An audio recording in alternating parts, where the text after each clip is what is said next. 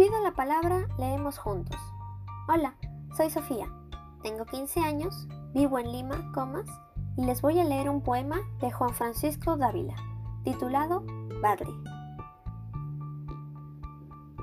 El bagre de sangre fría y de bigotes de gato se fue de viaje un buen día por un largo, largo rato.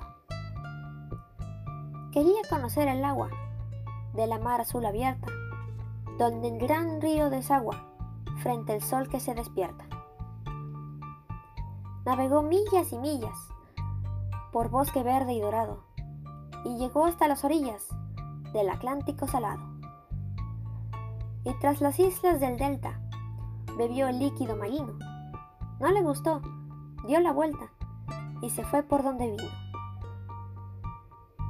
Y hoy en la tarde serena, cuenta quien quiera escuchar que no existe agua más buena que el agua del dulce hogar.